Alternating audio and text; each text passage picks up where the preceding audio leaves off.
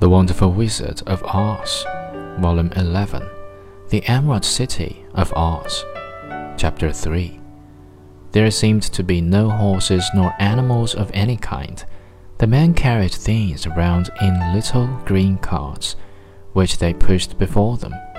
Everyone seemed happy and contented and prosperous. The guardian of the gates led them through the streets until they came to a big building, exactly in the middle of the city, which was the palace of Oz, the great wizard. There was a soldier before the door, dressed in a green uniform and wearing a long green beard.